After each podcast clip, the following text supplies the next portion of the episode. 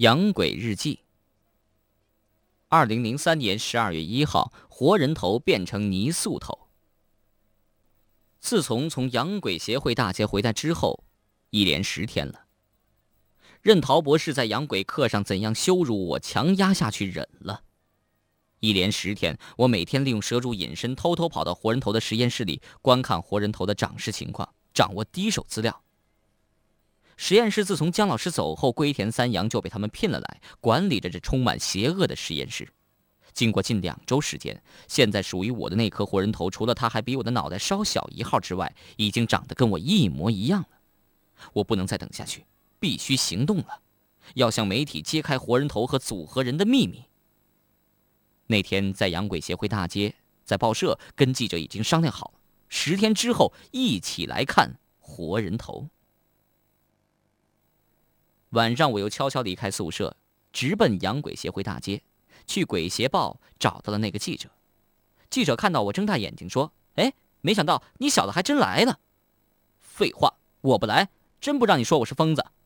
现在你可以拿独家新闻了，有钱赚。好，好，好，只当我闲的没事干，跟你跑一趟，看看你这臭小子说话当真不当真。于是带着记者一起念着隐身咒。吹响了解开那活人头实验室的密码哨，那别致的小楼又出现在眼前。我压低声音对记者说：“别出声。”这会儿恐怕他也是怕得很，连个屁也没敢放，紧紧地拉着我的手，任凭我牵着往楼里走。活人头实验室的门开着一条细缝，细缝中透着昏黄的烛光，一切都和以往没什么不同。我一直在想，也许是这活人头需要更多空气，所以这门才总是开着一条缝的。我的心在砰砰乱跳着，揭开秘密的时间终于要到了。装着活人头的柜子依旧一排排的整整齐齐的放在那儿，只要走到柜前，这个记者就会看到那眼球会动、嘴里会流口水的活人头了。我轻轻的移着步子，连大气儿都不敢喘，一步步的靠近那柜子。当我走到柜子前，我的头却嗡的一声，天哪！怎么变成泥塑人头了？完了，最后一次机会就这样丢了。这一惊，我手中的蛇珠也滚落到地上。这时候，背后响起了钟校长的声音：“强子。”你也来了，来看这些泥塑人头吗？我猛一回头，更是惊呆，身后站着钟校长、陶博士、姬老师，还有我班的几个同学。有几个同学大声说着：“皮强，你够棒的呀！刚才还没看见你影子，这会儿怎么就突然跳出来了？”陶博士弯腰从地上拾起了我的蛇珠。强子，这东西我先替你保管着，免得总拿着它玩隐身术。那个记者似乎被我捉弄了一样，大声的冲我喊道：“你这疯子，哪有什么活人头？还是秘密实验室？如果是秘密，还能有这么多人在这儿？”钟校长微笑着说：“记者先生，记者先生。”他做着手势，息怒，息怒。记者此时气得气儿都不顺了，大声说：“我像一个小丑，像一个笨蛋一样，被这疯子给捉弄了。”钟校长是不急不恼地说：“记者先生，上次在神秘的小屋里我就说过了，皮强同学是为了救我才被尸鬼设下的法术伤害了，神志一直不太清醒，总是生活在恐怖的幻觉状态，他自己也很痛苦，还请你多多原谅啊。”那记者还是哼哼的，似乎他到这儿来受了多大委屈一样。钟校长轻轻地拍着记者肩膀：“呃，你看这样好不好？皮祥同学是因为救我才受的伤，我请客向你赔罪，可以了吧？”哎，钟校长，看你份上，我不跟这小子计较，否则的话，我一定会让这疯子见报的。那时候你们学校不也没光吗？好了好了，钟校长又转过头来向我的同学们吩咐：“皮祥同学有病。”你们还是先陪皮匠同学回宿舍休息吧。此时我还能说什么？一个彻底失败的人还有资格说什么？只能躺在肉案上任人宰割了。只能等着做别人的美餐了。我无奈的低着头走出别致的小楼，那些人也不曾吹响解开学校的密码哨，我也不知他们怎么七拐八拐的把我带回宿舍。回到宿舍的时候，陈子正坐在他的床上，他看着同学们把我送进来，向我投来奇特的目光。这回我读懂了，那目光中包含着同情、无奈、惭愧，还有一丝凶狠。二零零三年十二月二号。将死之时，今天早晨起来，眼皮一直跳，我的第六感告诉我，我的死期到了。此时我已经再没什么办法可想了。我不想去找符老师求救，他救不了我；也不想去找小姑道别，这只是让小姑徒增悲伤。走进教学楼，同学们用异样的眼神看着我，他们在背后指指点点的说着什么，我没听清楚，也不想听清楚。但是心里却很明白，无非同学们就是说我是个疯子，说我是个精神病罢了。一个将要死的人了，还怕做什么疯子吗？一天的课是在迷迷糊糊中混过去的，一个将死之人还有必要再去上什么课吗？还有心情好好的听什么课吗？我想着从古到今各路的英雄豪杰们赴死的情形，风萧萧兮易水寒，壮士一去兮不复还。哼。还有人生在世谁无死，留取丹心照汗青。这些都是英雄们的死，而我今天算什么？不值，真的不值。可是无论值还是不值，却不是我能决定的。我没办法改变命运。如果时间可以倒退，可以重来，一定好好读书，绝不到推磨坊来。如果逆时虫洞再次出现，我绝不去找什么钟大师。而我要回到我的儿童时代，去改变我以后的命运。可是现在一切都已经晚了，时间不会倒退，逆时虫洞也不会再次出现了。又到晚上了，天又黑了下来。天黑的时候是邪恶势力最猖獗的时候。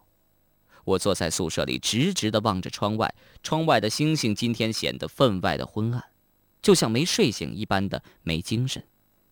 我想，他们大概也在为我的不幸而悲伤吧。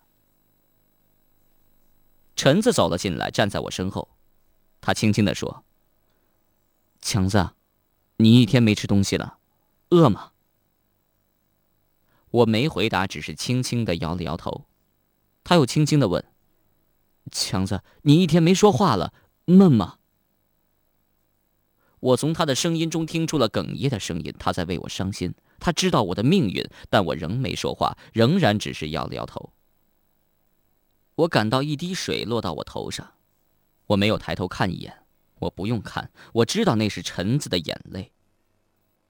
陈子又轻声的说：“陶，陶博士，叫你去做网页。”我机械的站起身来，我明白，走出这宿舍再回来的将不是现在的我，而是一个组合后的我。但是魔爪已经伸到前面，他就要把我抓上刑场了。去不去，由不得我决定。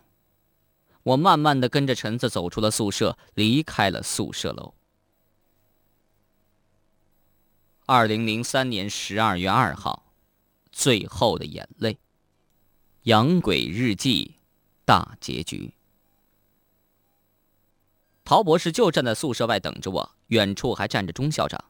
该来的人都来了，这些人都是来参加这次人肉大会餐的。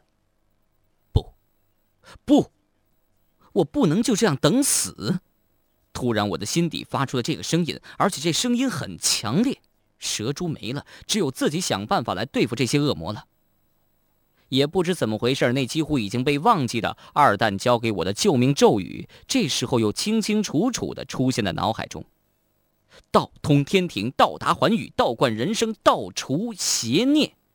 我一遍又一遍的开始默念这咒语。呼啦之间，突然不知从哪儿滚过来了一大团的雾，雾中谁都看不到谁。借着他们看不到我的时候，我拼命的向教学楼里跑去，一层一层的往上上着，胡乱的在楼里跑着。突然，我看到有一个房间的门是虚掩的，慌不择路的我推门就冲进去。屋里非常的昏暗，隐隐约约的看到有一个人坐在一把逍遥椅上，轻轻的晃着。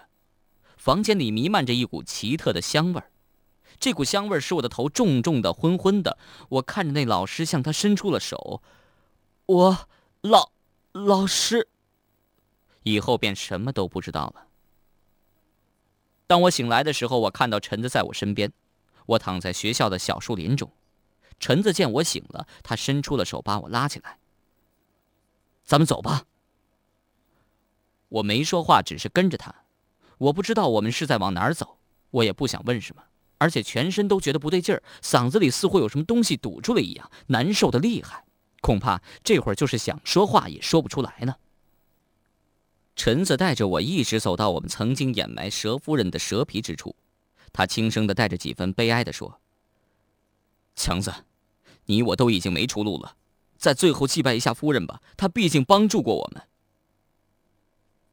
我说不出话来，眼泪却悄悄的流着，慢慢的跪到蛇夫人坟前，陈子也跪倒在蛇夫人的坟前：“夫人，你曾经救过我们。”但想来我是那样不值得你一救，可是我还是想请夫人原谅我所做的一切错事，因为我是无心的，我是无奈的，我是被逼的。我听到陈子在哭，哭了好一阵子，他才转过头来。强子，如果你能逃走，就逃吧，我自己去面对他们。我摇了摇头，事已至此，让我往哪儿逃啊？嗓子已经不是我的嗓子了，想对陈子说上一句话都不可能。我站起身来，伸手拉起陈子，继续向着死亡走去。也不知转了多少个圈才又看到陶博士。他不满的望着陈子：“磨蹭什么呢？这么慢。”陈子低着头，什么都没说。陶博士吹响了解谜口哨，一个小屋出现在眼前。陶博士把我和陈子带到一个小屋里，钟校长已经在那儿，龟田三阳也站在旁边，还有一个坐轮椅的女人也在那儿。我认识她，那是陶博士的母亲，钟真。小屋的一张桌子上放着一个盘子，那盘子里有一颗活人头，跟我相貌完全相同的活人头。小屋的门被关上了。我的死刑就要由这些恶魔宣判了。我看着他们，用冒火的眼睛看着他们。陶博士开始说话了：“强子，今天轮到你了。我说过你赢不了我的。上一次如果不是想选一个更好的日子来处理你，也许你会和陈子一起到天堂去了。现在我绝不再那么傻，也不再选什么日子了。”我听着这话，真的很想大叫大骂他们一顿，但是不能，嗓子不能发音。我只是用眼睛看着他们，我没流泪，只有喷火的眼睛看着他们。陶博士继续说着：“嗯，今天你的死，也可以说是重如泰山，很有意义的。你看，你的血，你的心，能使我外公恢复法力，跟尸鬼斗下去。你看。”你的血能使陈子活下去。他看了一眼陈子，现在组合人的技术还很不过关，他们必须每天用一针药支持生命。哦，那东西你看见过，就是陈子所说的可乐。用这东西维持生命太麻烦了，在虫洞中他就险些死于没药可用。后来是我及时给了他药，你知道他不吃药的后果吗？他会化作一滩污血。一滩污血呀！不过有了你的血就不同了，组合人不需要再用药物支持，而能像正常人一样的活下去。陶博士喘了一口气，又看了一眼他的母亲，继续对我说：“你看，你的血能使因为修炼法术走火入魔的我的母亲重新站起来。”我这时候看到了，陶博士的母亲脸上露着一丝邪恶的微笑。这与我那天去他家里医治骷髅头伤所见的那个慈祥女人判若两人呢。陶博士又开始得意的说起来：“啊，还有我，我天生有吸血的嗜好。还记得虫洞中那被吸了血的人吗？那不是陈子干的，是我干的。说完，陶博士哈哈大笑起来。生活在两千零三年的我们，一起跑到一九四三年去，谁也没有生活的来源。可你们选择的是占卜的骗术，而我选择了吸血。哼，最可笑的是橙子。说着，他把手又重重的拍到橙子身上。我看到橙子身体一颤，歪了一下，又努力的站直了身体。我控制他，用法术呼唤他。可当他过去了，看见了我在吸人的血，吓疯了，吓得屁滚尿流。腿也不利索，竟然重重的跌了一跤，把嘴摔破，把裤子也摔出了大洞。哼哼哼！陶博士停止了说话，钟校长这时候收起笑容，露出了凶相。四儿，别跟他废话了，该动手了。慢着！陈子突然冲出来，站在我面前。人都快死了，请允许我们说几句互相告别的话。钟校长挥了挥手，啰嗦。陈子看着我，流着眼泪看着我，久久的发不出声音。看着看着，他扑腾一下跪倒在我脚下。强子，我对不起你。接着，他开始对我讲述着他的遭遇。原来，组合之后的陈子，从一开始出生。或者说，从一开始诞生在这世界上，就被陶博士所控制和利用了。我周围的一切一切都在橙子的监视之下，同样也都在陶博士的监视之下。从一九四三年返回二零零三年的时候，是那字条，是他改变了那咒语。我回来，但是没有完成任务，把钟大师也带回来。橙子在祈求我的原谅。确实，他做错了事。只听陈子对我说着：“你看到了，你看出了我在说谎。其实有几次你都看出了我在说谎。可是我说谎，你知道我有多痛苦吗？陈子，原谅我，原谅我对你做的一切错事吧。”这时候，钟校长大喊着，一脚把陈子踢倒在地上：“嗯，废话太多，快动手！”陈子挣扎着重新拉起我的手，强子，原谅我，我不会喝你血的，我也不会再吃那个药，我宁愿化作一滩污血，不愿苟且偷生，不做一个吸血的恶魔。陈子说到这儿，已经是泣不成声，趴在地上不肯抬头了。钟校长看着陶博士，四儿，还不快动手，还在等什么？早点完了事儿，也好让龟田先生给收拾一下，尽快做出一个代替皮强的组合人。陶博士没再说什么，唰的一下把手伸向我的脖颈，一下就掐住了我的喉咙。怪了，我的身体真奇怪了，为什么感觉不到窒息的痛苦呢？为什么感觉不到疼痛？莫非我已经气昏了？莫非气氛也像一副麻醉剂一样，正在麻醉着我的全身？我没有反抗，任他把我拉到钟校长面前。钟校长的头一转，再回过脸来，已是青面獠牙。他一下咬住我喉咙，我的血嘶一下喷出来，喷溅到墙上，喷溅到地上，喷溅到那些恶魔们的身上。钟校长发出一阵长笑，陶博士喝着血也在笑，像魔鬼一样的在笑。我的脖子上血咕噜咕噜的往外冒着，陶博士拿来一只碗，取了一碗血，冒着热气腾腾的血，带着我体温的血，端到他的母亲钟真的面前。妈，您喝吧，喝了您就能站起来了。钟真接过了装满人血的碗，笑着，他高兴，他得意，他就能站起来了。真儿，难道你也要吃人血吗？一个声音从房顶上传来，我的脖子被咬断了，没办法抬头看清谁在屋顶上说话，但我第六感告诉我那是蛇夫人来了。果然，一条大龙从天而降，到地面摇身一变，变成一个老妇人。老妇人正怒视着这群恶魔。钟真吓坏了，手颤抖着，碗里的血洒了出来。妈妈，我已经三十年没看见您了。蛇夫人看着女儿，流下了血泪。真儿，妈妈被你父亲这个恶魔变成一条蛇，一关就是三十年呐。想来十几岁你就没有了母亲。娘不怪你跟着你父亲学成了恶魔，只要你放弃作恶，你仍然是娘的乖女儿。忠贞手中的碗掉到地上。妈，可是我会一辈子再站不起来了呀。蛇夫人抹了一把脸上的血泪。我宁愿要一个站不起来的女儿，也不要一个能站起来的恶魔。这时候，钟校长又走过来。夫人，这里的事情由不得你掺和，你还是识相一点，离开这里。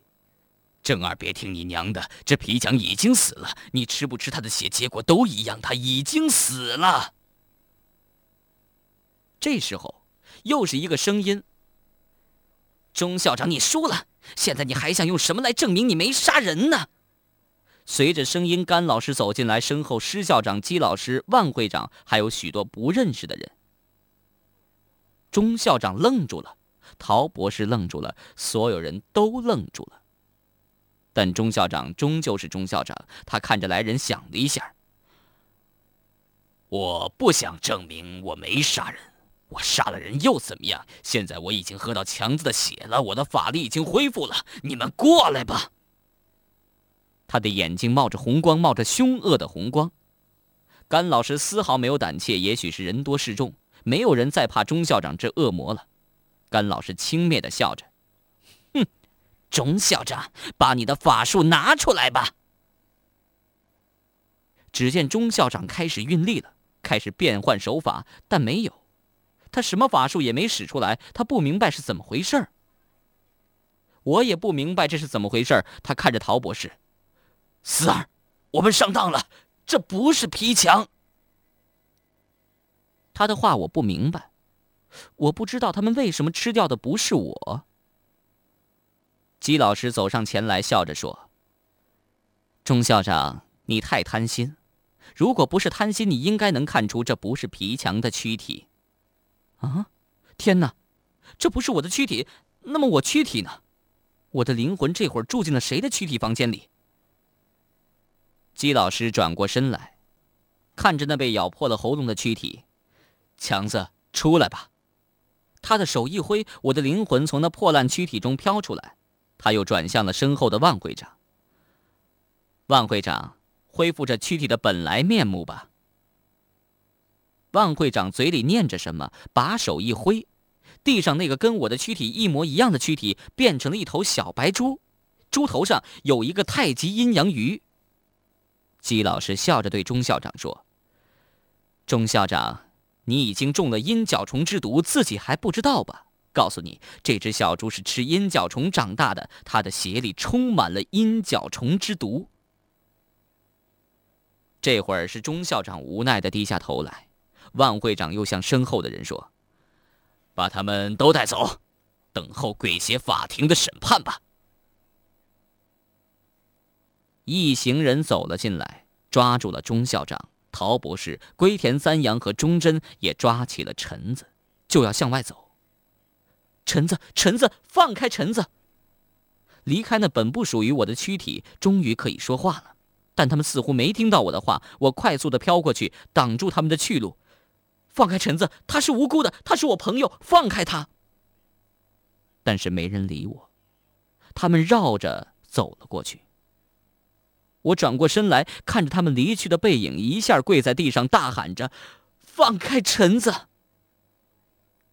我感觉到了，我的眼泪流了下来，那眼泪一行是血，一行是晶莹的珍珠般的泪。只是我不知我为何伤心。那陈子不是以前的陈子，但是，他真的是我朋友。